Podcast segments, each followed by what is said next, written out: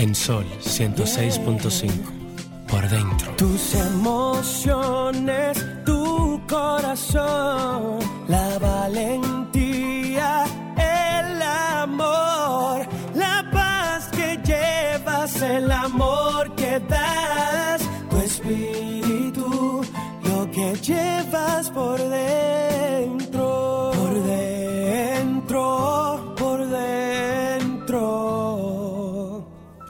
que llevas por dentro. Riesgos graves para la salud.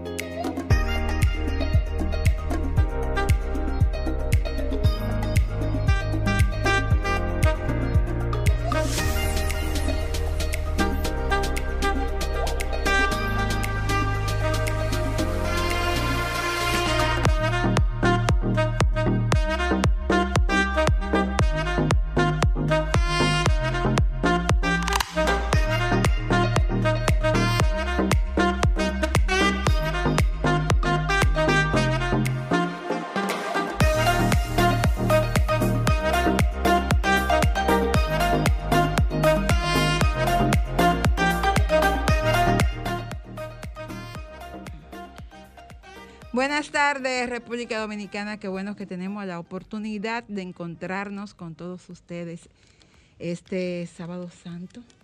Y bueno, uno tiene que, que reflexionar mucho y analizarse mucho porque ocurren tantas cosas eh, y uno se pregunta y se pregunta y se pregunta y como que no encuentra respuesta. El país fue fuertemente sacudido en esta Semana Santa por un hecho acontecido en Villa Altagracia, donde dos pastores evangélicos perdieron la vida. Y yo estaba reflexionando en el día de hoy acerca de ese hecho nuevamente, porque me he pasado la semana entera reflexionando. Y encontraba dentro de mi reflexión una respuesta. Y entendía que de alguna manera, porque escuché a muchas personas decir, bueno, pero si eran pastores evangélicos, ¿por qué tuvieron que morir de esa manera? Y me vino a la mente, bueno, pero Jesús era el Hijo de Dios y murió de esa manera. ¿Y por qué muere Jesús crucificado? Para que de alguna manera todos nosotros pudiéramos encontrar el camino de la verdad y de la vida. ¿Y por qué mueren estos pastores asesinados? Porque de alguna manera en esa zona estaban aconteciendo hechos que el país necesitaba conocer y que de alguna manera también deben motivar, provocar un profundo cambio en las filas de la Policía Nacional. Buenas tardes. Hola María Estela, Ricardo. Eh, hola Carmen Luz, de verdad que, en estos días, eh, además de que la ocasión nos invita a hacer un ejercicio de reflexión como individuos, ¿verdad? Y el acontecimiento más grande que ha registrado la historia de la humanidad, que es la muerte y la crucifixión y ascenso de nuestro Señor Jesucristo a los cielos, que deberíamos estar todo concentrado en ese hecho para poder buscar un poco eh, el sentido a la vida en medio de esta pandemia que nos ha azotado y que nos ha llevado y nos ha quitado vida, nos ha quitado amigos, eh, se han ido, nos ha acabado con la economía, lo ha tocado todo. Y de repente tú ver eh, un hecho como el que tú acabas de describir, Carmen Luz, lleva a uno como dominicana y como madre a no sentirse uno seguro, aun cuando el propósito de Dios está más allá del propósito de nosotros como seres humanos, ¿verdad? La mente de Dios es mucho más, llega más lejos que la mente que tenemos nosotros finita, ¿verdad? La mente de Dios es infinita y así los propósitos de Él.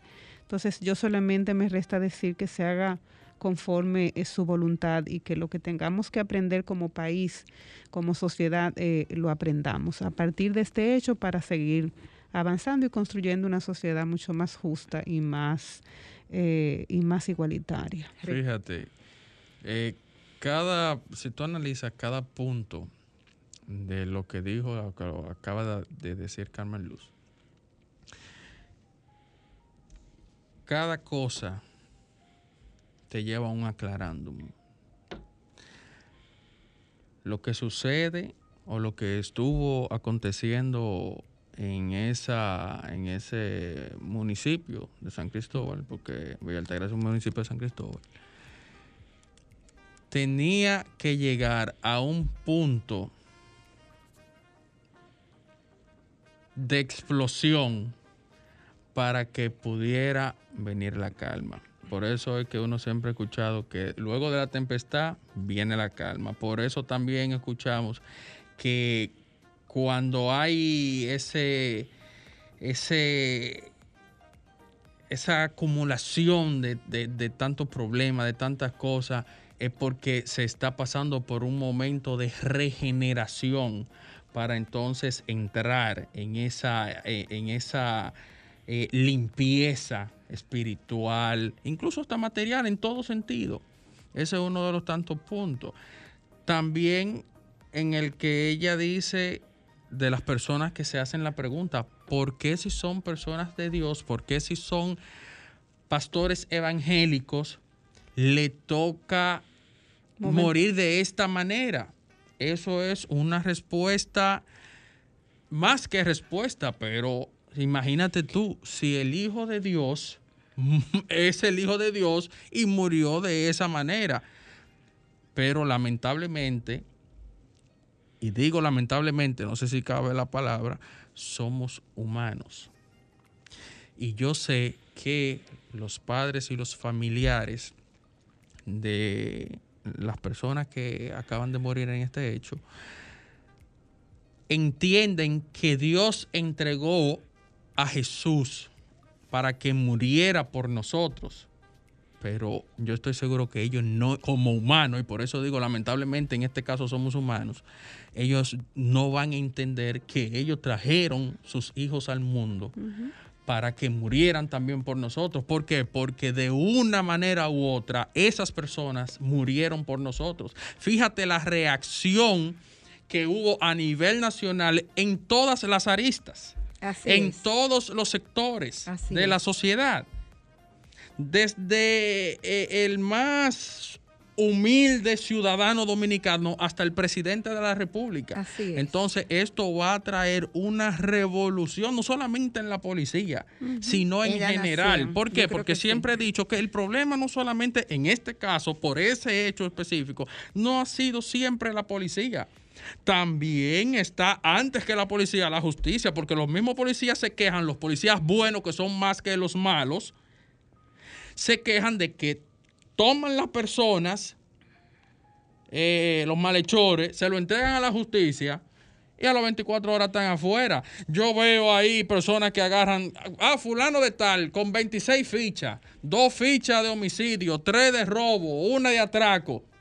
O sea, hay una respuesta también. Tú, sabes que, se ha demostrado, Carmen Luz y, Ricardo, que la sociedad no está por negociar y dejar impune ningún hecho de ese tipo ni de otra naturaleza. Y que si ha habido una reacción también ha sido porque la ciudadanía se ha empoderado a través de las redes y a través de los medios que tiene disponible para que se le busque una respuesta. Y de hecho, la presión que viene a partir de ahora es muy fuerte a nivel del empoderamiento de la ciudadanía para que se le dé respuesta. Y cada una de esas preguntas que Carmen Luz dice que nos hacemos como ciudadanos deben ser respondidas. Y yo espero que tú tengas razón.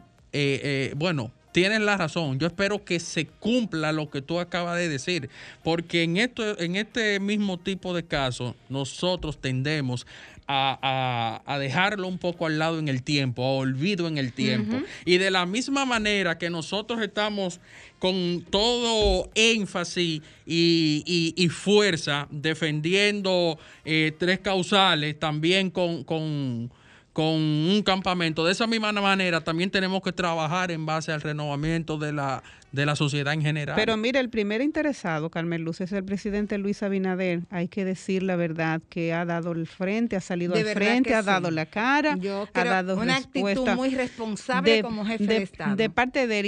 Y, esa, y esa actitud de él frente a este hecho nos deja dicho como ciudadano que él no va a negociar ningún tipo de situación que se encuentre en ese me recordó hecho. El, el, comportamiento de Obama, porque Obama pasó por algo muy similar a inicios de su primer gobierno con un policía que tuvo, agredió a un ciudadano, creo que fue en la Florida, y pasó más o menos un, un hecho muy similar a este. Y el presidente pidió perdón porque él dijo que lo que haga un policía en la calle también es culpa de él, porque él es el jefe de ese policía. Exactamente. Así es. Bueno, muchas de estas interrogantes eh, vamos a tener la respuesta en la voz de la reverenda Carmen Magalli Sánchez, ministro de la Iglesia Unity en Dominicana, que nos estará acompañando después de la pausa. La doctora Sánchez también es una excelente pediatra dominicana y ciertamente para mí una de las de la maestra conocedora profunda de la Biblia, porque es una, una experta en Biblia, es maestra de Biblia. Y, una estudiosa de la Biblia. Vamos a estar conversando con Carmen Magalli Sánchez. Cualquier inquietud que usted tenga desde su casa, puede llamarnos al 809-540-1065 y ella también le responderá. En breve regresamos. En tres tiempos se divide la vida en presente, pasado y futuro. De estos el presente es brevísimo, el futuro dudoso, el pasado cierto.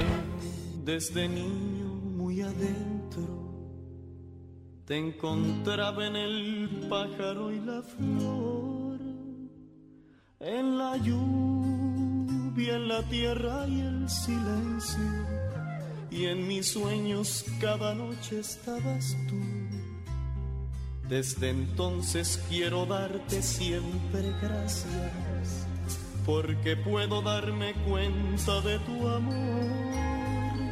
Beberé de tu cuerpo y de tu sangre, y por siempre te daré mi corazón. ¿Cómo no creer en Dios? Si me ha dado los hijos y la vida, ¿cómo no creer en Dios? Si me ha dado la mujer querida, ¿cómo no creer en Dios?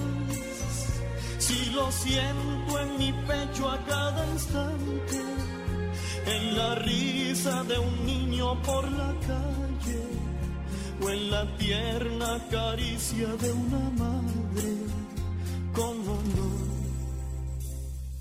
¿Cómo no creer en Dios? Si está en las viñas y en el manso trigo, ¿cómo no creer en Dios? Si me dio la mano abierta de un amigo,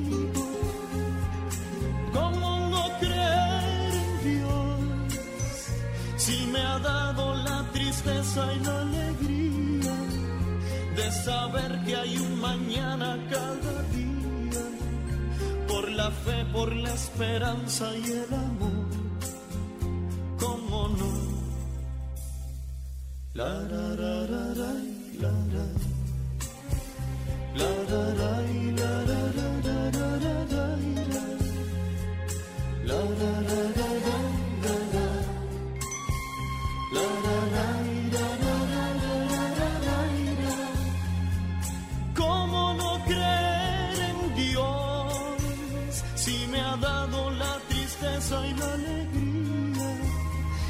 saber que hay un mañana cada día, por la fe, por la esperanza y el amor. ¿Cómo no creer? Si me ha dado los hijos y la vida, ¿cómo no creer?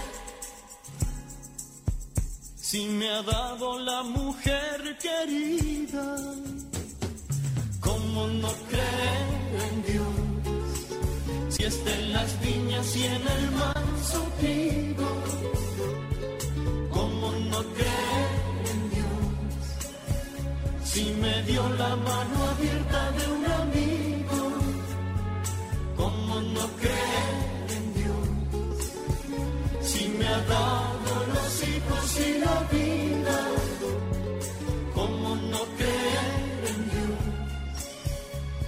Me ha dado la mujer querida. ¿Cómo no creer en Dios? Si está en las viñas y en el manso.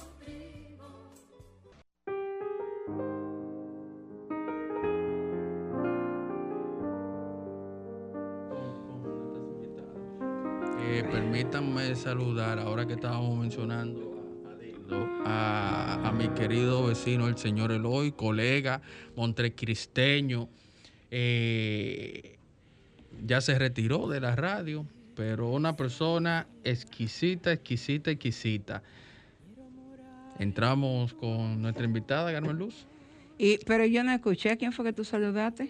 Oh, a mi vecino Eloy. Ah, Eloy. Sí, una, una persona que se pasa el día en completo ahí escribiendo sus poemas Ah, pero qué para bien. hacer su cartilla Muy interesante. Bueno, ya estamos, del aire. estamos con la reverenda Carmen Magali Sánchez, decía que era médico pediatra de la buena.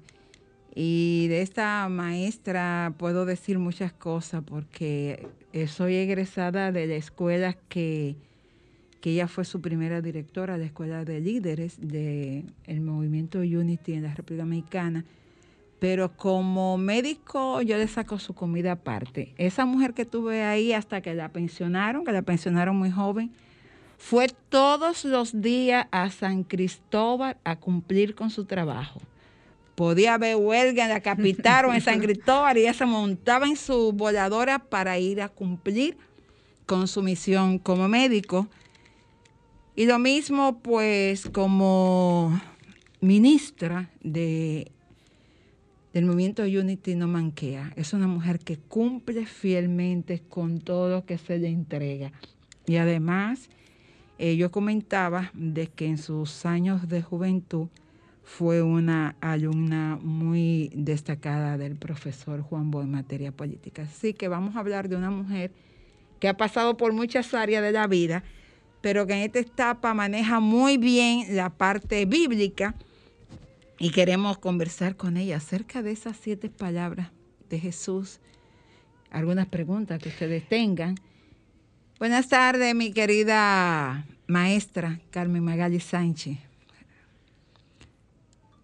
No, eh, no se oye tu micrófono. Enciéndelo. ¿Dónde está tu micrófono? Ahí sí, Maga. Muy buenas tardes, gracias por la invitación y por esas palabras. Y como decía tu compañero, yo no soy una experta en Biblia, sino una estudiosa de la Biblia. Ciertamente.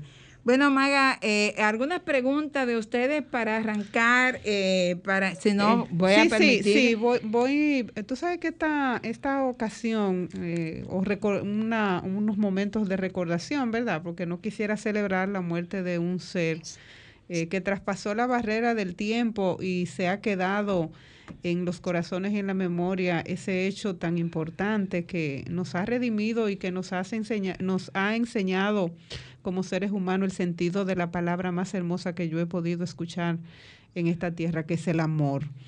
El amor de Jesucristo, que por amor entrega su, su vida para redimirnos y para salvación de nuestras almas. Entonces, en ese sentido, eh, me pregunto, me permito preguntarle cuál debería ser la actitud que debemos asumir nosotros los dominicanos frente a un hecho de, de amor sobre una entrega sin fin de nuestro Señor Jesucristo a propósito de hoy sábado que la iglesia cristiana se queda pensando y, re- y, y si se quiere sanando un poco sobre la, el sentido de la muerte de, de ese ser tan maravilloso que es nuestro Señor Jesús. Bueno, eh, como tú lo has dicho, Jesús fue un hombre que nació en Jerusalén y él realmente eh, captó el mensaje que había sido transmitido a través de los siglos por los profetas y por los autores de la Biblia de, de ese Dios amoroso, pero que al inicio solamente se destacaba ese Dios vengativo. Pero Jesús vino a la otra forma a enseñarnos que Dios es amor y que por amor, por amor, nosotros podemos lograr nuestra reconexión con Dios, porque Él nos creó a su imagen y semejanza y nos ama con amor eterno, que aunque los profetas lo decían en, en las escrituras hebreas, pero se destacaba más, más la, vengativo, pero él, en la misma conciencia del hombre, que se va que va evolucionando espiritualmente hasta que llegamos a la conciencia de Jesús. Jesús vino a presentarnos a Dios como Padre, como un Padre perdonador, y vino a darnos la gran demostración de cómo nosotros podíamos restablecer nuestra conexión con el Padre. Y lo hizo como dando su vida por amor. Y precisamente eh, su última enseñanza antes de su muerte fue eh, el, el sermón de las siete palabras, donde aquí podemos decir que su amor llegó a la magnitud extrema, porque lo estaba demostrando con hechos, para entonces luego eh, podernos demostrar a nosotros que por amor podemos realizar todo lo que él hizo y más aún. Y por eso es nuestra esperanza que cumpliendo con sus enseñanzas, con poniéndola en la práctica, nosotros también vamos a resucitar luego de una crucifixión. Magali, a propósito de eso, eh, ¿cuál es el verdadero que encierran las siete palabras del Sermón del Monte? Bueno, yo como yo te diría que para mí fue su última enseñanza antes de morir. Y de hecho, eh, las siete palabras que no están todas en los evangelios, sino hay dos o tres en uno y en otro evangelio. Y luego los, los, los investigadores de la Biblia la han colocado de esa manera. Por eso cuando uno ve las películas, que sobre todo en esta época se dan, tú ves que a veces solamente te dan tres palabras, otros te dan cuatro palabras. Tú nunca vas a escuchar las siete palabras conjuntas porque no están todas en un solo evangelio. Y yo te diría que esas primeras tres horas en la cruz, Jesús habló tres veces y hizo lo que nos está enseñando que debemos hacer.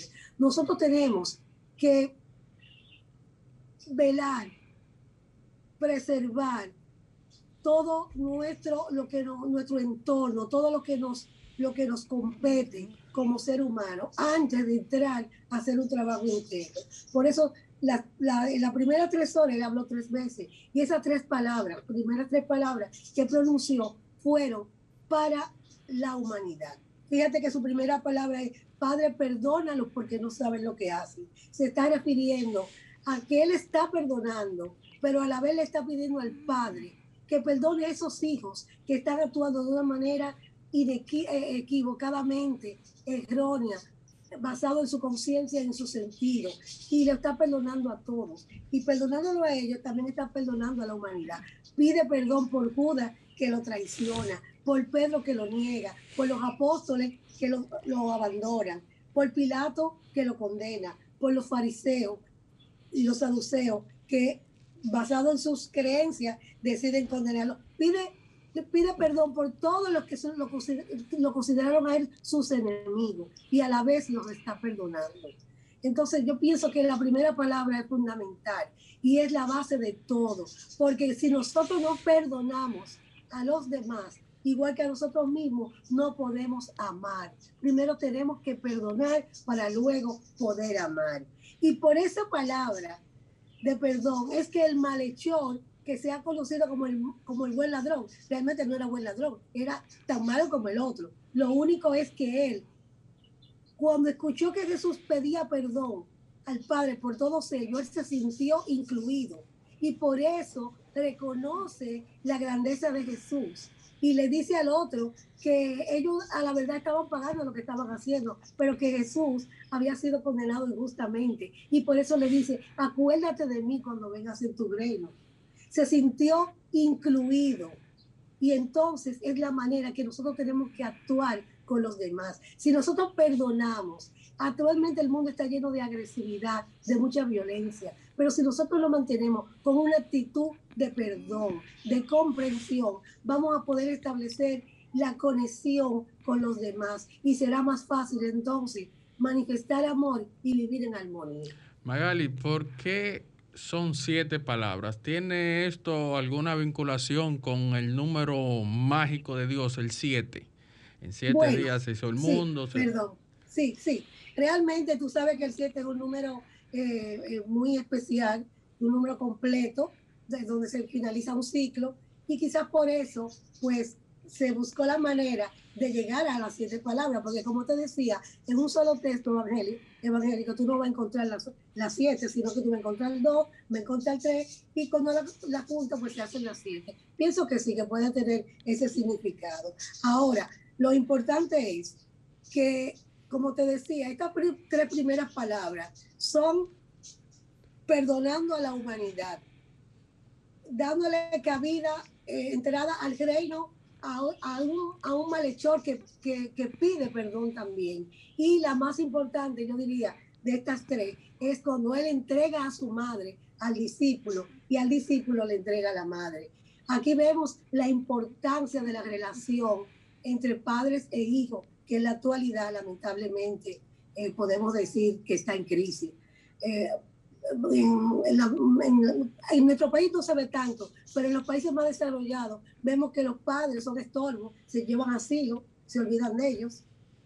Pero los niños también se llevan a jardines de infancia, entonces lo que tenemos es la mascota en la casa. Y actualmente todos pensamos que lo importante soy yo y lo que sea para mí. Entonces nos olvidamos de ser padres, de ser madres y de ser también hijos. Y como eh, aquí vemos que él toma en cuenta, aún en ese momento de dolor, en su madre. Y muchos dirían, bueno, ¿por qué está entregando a su madre? Si sabemos que, que había más familiares que podían atenderlo. Pero yo pienso que como su madre fue la primera persona que creyó en su ministerio y él entendió que quizás no iba a ser atendida por los demás familiares, se le está entregando a Juan, el apóstol que se sintió más amado por Jesús. Entonces es importante que aún la situación que nosotros estemos sufriendo, que estemos viviendo, pensemos en nuestros padres y en nuestros hijos. Yo creo que fue importante. La reverenda, yo creo que fue un, un excelente hijo, porque recuerde que los hijos, al momento de que se vea en riesgo la familia, cuando tú pones, ¿qué tú pones, qué tú salvaguardas eh, primero? Los hijos y tus padres. Y él solamente tenía a su madre. ¿Qué es lo que él asegura? Porque ya él sabía que el momento había llegado. Es. Exacto. Y aún estando en el cielo y pudiendo interceder, decidió dejarlo, porque también el mensaje que deja es ese, que aún cuando él pudiera cuidarla desde allá, él se sentía seguro en irse y dejarla en manos de aquellos que sí podían darle cuidado y protección en el momento que él no estuviera. Precisamente porque su vida es un ejemplo de lo que debe hacer el ser humano porque no podemos olvidar que era un hombre, un hombre que está desarrollando a plenitud su divinidad, como debemos hacerlo tú y yo también. Pero él lo que está demostrando con eso es como hombre sufrió para que no digamos, ah, no, eso fue Jesús, no, él sufrió, tuvo dolor. Cuando clama que tiene sed, que tiene una sed física, independientemente de que tenga una sed espiritual, pero una, una sed física, porque recuérdate que tuvo una cena que donde se daban hierbas amargas, donde se bebía vino, y luego fue flagelado, torturado, cargó una cruz, y físicamente, fisiológicamente, era normal que tuviera sed. Y lo mismo como en otros aspectos de la vida, cuando él lloró, cuando, cuando muere Lázaro, recuérdate que lo va, lo va a resucitar, pero llora para demostrarnos que es normal que nosotros lloremos por la pérdida de un ser amado, aunque sepamos que va a resucitar y que la vida es eterna. Él lo que hizo fue dar paso a paso todo lo que nosotros como seres humanos pasamos, pero que sepamos que Él también lo pasó, pero que también Él nos enseñó que tú y yo podemos vencer la muerte como Él la venció cuando nos centramos en nuestra divinidad, hacemos decimos, como él dijo en Getsemaní, no mi voluntad, Padre, sino la tuya. Cuando tú tunificas con la voluntad del Padre, es para que ese bien que es Dios se manifieste independientemente de las circunstancias y los acontecimientos que pensamos que no son lo mejor, pero que al Eh, final reverenda, tienen una. Permítame una pausa y a la vuelta le dejo una pregunta en el aire. Esa palabra de Padre, ¿por qué me has abandonado? ¿Es posible que el maestro se haya sentido abandonado por su padre? A la vuelta me responde. Música, entretenimiento, noticias y todo lo que puede interesar aquí en Por Dentro. La reverenda se quedó con una pregunta en el aire que mira, tú se la dejaste de- demasiado, demasiado. Caliente, caliente. Sí. No, ella es buena en eso, ya responde. Fíjate, vuelvo a decirle lo que le dije. Jesús no fue un actor de cine que estaba haciendo un papel. Jesús fue un hombre que tuvo sufrimiento, dolor y sentimientos y pena, igual que tú y que yo. Con esa palabra, él estaba expresando el sentimiento universal de soledad en una prueba. Lo dijo por él mismo, pero también por cada uno de nosotros cuando enfrentamos un reto. Si ustedes recuerdan en ese maní, él decía, Padre, si es preciso, pase de mí esta copa. O sea, él no quería No quería llegar a eso, sí. pero tenía que hacerlo y por eso dijo, más no mi voluntad, Padre, sino la tuya. O sea, todo lo que él pasó, lo pasó en su cuerpo físico lo sufrió, pero él sabía que dentro de él estaba la divinidad, el Cristo divino y viviente que mora en cada uno de nosotros. Y él lo que hizo fue, por eso nos dijo, nadie viene al Padre sino a través de mí. Yo soy el camino, la verdad y la vida. Tenemos que seguir los mismos pasos que dio Jesús para que, igual que Él, poder nosotros reconocer ese Cristo que vive en nosotros y manifestarlo. Por eso es que Él unificó con su divinidad, que es Cristo, y se llama Jesucristo. Ya tú dices Jesús y dice Cristo, es lo mismo. Pero Él fue Jesús, el hombre que se unificó con su Padre, Dios, y es el Cristo en expresión. Por eso sí, tuvo en ese momento, pero igual que Él, ese es un momento que va a pasar rápido. Nosotros hemos tenido retos que nos sentimos que Dios nos ha abandonado. Entonces recordemos esta palabra de Jesús y mantengámonos firmes, centrados en esa presencia de Dios en nosotros. Y igual que Jesús, vamos a poder superar esa soledad que es transitoria. Por eso es que quien tiene el conocimiento y, se acerca a conocer la verdad eh, es tan tranquilo, tan pacífico, porque eh, entiende cosas que nosotros no entendemos. Fíjese todo lo que, lo que usted expresa a Jesús como humano. Pero su padre que lo manda a morir por nosotros está allí tranquilo porque sabe todo cronológicamente cómo va a suceder. Entonces, verdaderamente cuando uno tiene el conocimiento y se acerca a conocer la verdad, por eso se ve esa paz espiritual. Y de- de conocerá la verdad y la verdad os hará Hará libre. libre. Bueno, eh, si tú no- Sí, eh, me- me porque gusta- quería hacerle una pregunta, otro, tirarle otro... Otro rafagazo. Otro rafagazo a la, a la reverenda Sánchez. Eh, A la reverenda, reverenda, la humanidad ha cumplido mínimamente con ese, yo no le llamo sacrificio, con esa entrega de nuestro Señor Jesucristo. Ujú. Bueno, fíjate, eh, realmente eh, hay de todo en, el mundo. Eh, tenemos ejemplos de personas que han dado su vida por los demás, que se han aplicado en las enseñanzas del maestro y han hecho grandes ejemplos. Pero hay también otros que todavía no, no lo han hecho. Lo importante es que una sola persona puede ir cambiando su entorno. Y si todos comenzamos a cambiar, definitivamente el mundo tiene que cambiar. Sé tú el cambio que quieres ver en los demás. Exactamente. Reverenda Sánchez, se me ocurre entonces preguntarle qué significado para la humanidad tiene la tumba vacía. Oh.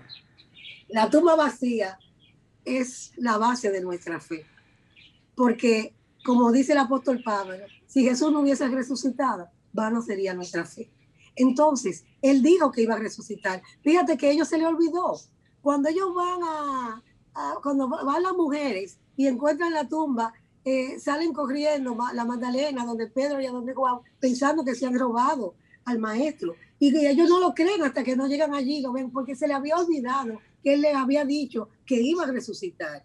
Como a nosotros se nos olvida que Dios está a cargo, que todo está bien, que no importa todo lo, que nosotros estemos pasando en un momento determinado. Si nosotros confiamos en esa presencia que es Dios en nosotros, Dios está a cargo y todo está bien, nada sucede por casualidad. Y en toda todo lo que sucede tiene un gran bien, una enseñanza para nosotros. Ustedes estaban hablando de la muerte de los pastores, pero ustedes mismos han reconocido que fue necesaria que eso sucedió para eh, descubrir una serie de cosas que estaban pasando y también para esa reforma policial que es tan necesaria. O sea, ellos al final que han sido mártires por amor, porque eran personas de la palabra y, y, y, y fueron, eh, eh, fueron que, la base para lo que se va a hacer, que esperamos que esto haya estremecido la conciencia de toda la población y de las autoridades para el cambio que necesitamos. Y Jesús se dio por amor. Yo entiendo que Él dijo, Padre, pero si lo que nos tiene separado de ti es esta actitud que nosotros eh, nos hemos considerado desprovisto, que estamos solo lejos de ti, yo voy a hacer esto. Por eso Él dijo, nadie me quita la vida, yo la doy. Y lo dio por amor. No fue un sacrificio porque fue por amor que lo hizo.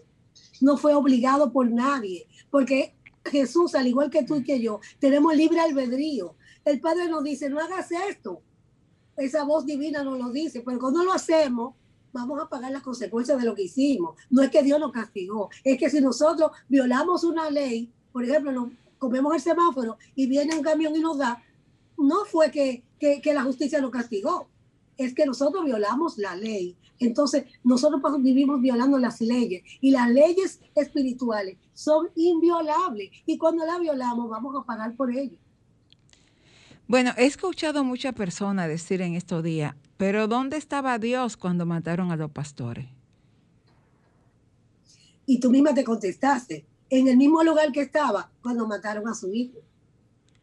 Porque Dios simplemente nos ama a todos por igual, no nos condena y nos da libre albedrío. Esas personas actuaron con su libre albedrío, hicieron esto y ellos, ellos, en el fondo de su, en su plan de vida estaba hacer eso que hicieron, porque todos nosotros tenemos un plan de vida que vinimos a desarrollar en este plano de las formas. Eso, eso es lo que dice nuestra filosofía Unity. Tú vienes con un plan de vida, tú lo puedes cambiar porque es tu plan.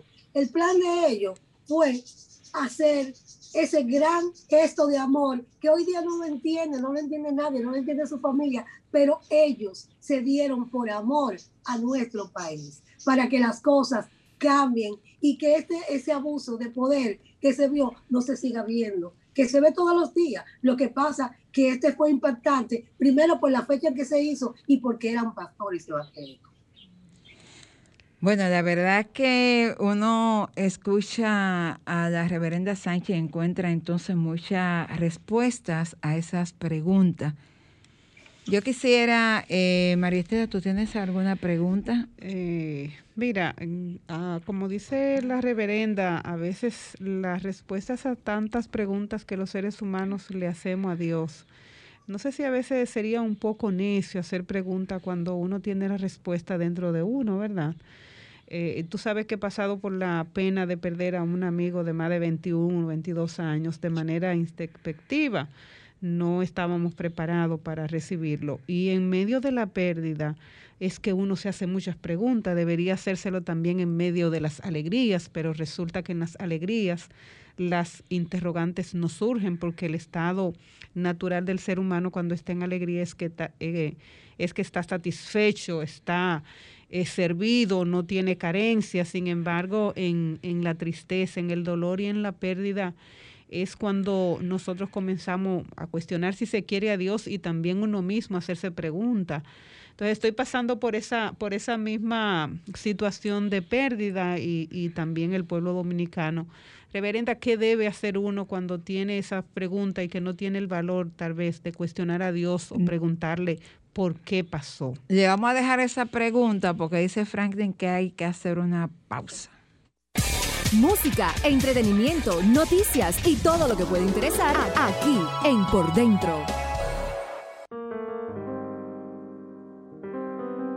Continuamos con este tu espacio por dentro. María Estela dejó una pregunta y Ricardo tiene otra.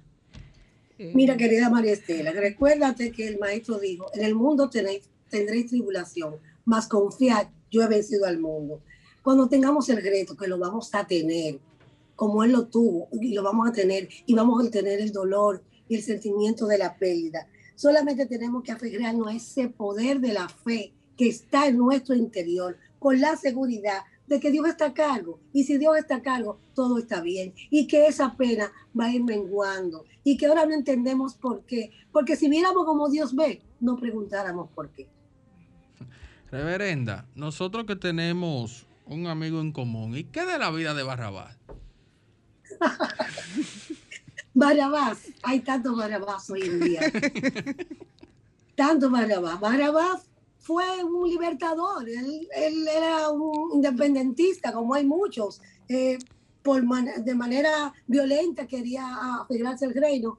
Y entonces Pilato creyó que el pueblo iba a querer a Jesús porque él sabía que Jesús era inocente, pero no sabe que cuando los intereses se, políticos se, se alían, porque fíjate que los fariseos, los saduceos y los herodianos no se llevaban bien, pero se unieron con el enemigo común que era Jesús.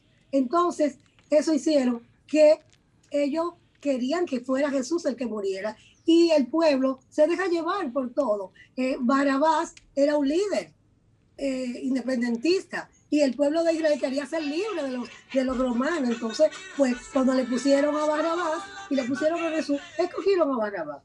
Como nosotros escogemos las cosas que consideramos que son fáciles. ¿Por qué Judas lo traiciona? Porque Judas creía que iba a ser un independentista. Cuando él vio esa eh, Domingo de Gramo y esos palmas, él dijo, no, ya estamos, esto está listo, solamente tenemos que empezar. Y al ver que Jesús no actuó así, por eso lo, por eso lo traiciona, no por ambición. Pero ¿qué, pa- Porque- qué pasó con su vida? Que no, no he sabido jamás de él. De Barrabás. Sí. Bueno, según las investigaciones dice que él luego se hizo cristiano y que fue, siguió un, fue un seguidor de Jesús, pero todas son elucubraciones, exactamente, exacto, no se sabe, pero eso es lo que se dice, que él luego de eso se, se- se sintió impactado al estar al lado de Jesús, luego que pasó todo esto, que él realmente se hizo cristiano y salió a predicar el evangelio. Ah, pero esa clase que me da la esposa Rever- mía tan buena. sí, Rever- reverenda, que eso deja de manifiesto que no siempre que el pueblo se une para pedir hay que complacer al pueblo porque a veces el pueblo se equivoca. es que el pueblo fue manipulado por los líderes religiosos, como es, eh, eh, como es manipulado en el día de hoy. Por los O líderes sea, políticos. se te vende una cosa y te hacen a ti, los medios de comunicación son eh, también parte de, de ese estratagema que te dicen a ti esto es lo bueno, esto es lo bueno, y, y- y- y te venden eso. Tú ves hoy día que se están siguiendo eh, las replicamos juventud sigue como monos. líderes de, de, de, de carne y hueso. Esos eh, En vez de seguir influencers. a Jesús. Claro, esos famosos influencers. Reverenda, finalmente Exacto. entonces debemos a Barrabás las uniones que hacen los políticos de Macos y Cacata. Bueno, eh, realmente eh, Pilato eh, trató de que poniendo a Barrabás, que, era, que para él era un asesino, pues el pueblo se iba a ir con Jesús. Pero como habían intereses políticos y estaban ahí, incluso se dice, porque era muy temprano en la mañana, se dice que esa chusma que estaba ahí fue eh, llevada por, los- por los líderes religiosos. Que los- Pero igualito que ahora. Pero el tiempo no ha cambiado. Óigame, Pero he igualito dicho que ahora. la historia es cíclica. Lo que pasó en aquel momento sucede ¿Y, a- eventualmente. y en qué le habrán llevado en guagua? Reverenda, suerte Mira, que no pa- para era mí pie. que lo de ahora se están volviendo estudiosos de esa época. Sí, sí, sí, sí, sí, sí. Bueno, ellos iban a pie, ahora lo llevan en guagua. Sí, antes era en camello y ahora en guagua. Eso sucede. Ay, la verdad que, señores, reverenda, muchísimas No, no, es gracias. que la reverenda tiene que venir aquí eh, Sí. para uno poder desmenuzar bien estos temas, para Bueno, uno poder eh, aprender. ella todos los jueves de seis y media hasta siete y media, ocho, tiene clase de Biblia a través de. Facebook. Particularmente, Carmen Luz, de- La vamos a de- traer de- aquí. de- exactamente, desde este micrófono ya se va a expandir al país entero y el vamos, mundo. Sí, vamos a, vamos a esperar un buen tema para llevarlo a la parte espiritual. Por ejemplo, hemos aprendido mucho de eh, no para por qué, sino para qué, María Estela. Y si quiero cerrar eh, brevemente, entonces Magali, 30 segundos que nos quedan. eh, ¿Cuál es el mensaje de la resurrección de Jesús y por qué debemos celebrarlo mañana? El mensaje de la resurrección es que para nosotros tener una resurrección tenemos que pasar primero por una crucifixión y que esa crucifixión, centrado en Dios, con fe, con la seguridad de que Dios está a cargo, nosotros vamos a levantarnos de esa, vamos a remover la piedra de las limitaciones, de los errores y vamos a ver la luz de la verdad unificado al Padre, sabiendo que todo, absolutamente todo, está bien. Cuando nosotros eh, somos hijos amados de Dios y debemos cumplir nuestra misión de amar y perdonar para como Jesús poder al final ser un vencedor, un vencedor de la muerte, porque la vida es eterna. Y quería decirle a María Estela, que ese ser amado que se fue está a distancia de un pensamiento de amor. Cada vez que tú lo recuerdes con amor, pues lo tienes cerca. Amén. Muchísimas gracias. Nosotros nos encontramos el próximo sábado en este Tu Espacio por Dentro. Espero que ustedes en casita hayan aprendido muchas cosas acerca de todas esas preguntas que nos hacemos en casa y que no encontramos respuesta. Y creo que esta tarde hemos tenido una buena iluminación con la reverenda Carmen Magali Sánchez. Nos encontramos feliz resurrección a todos.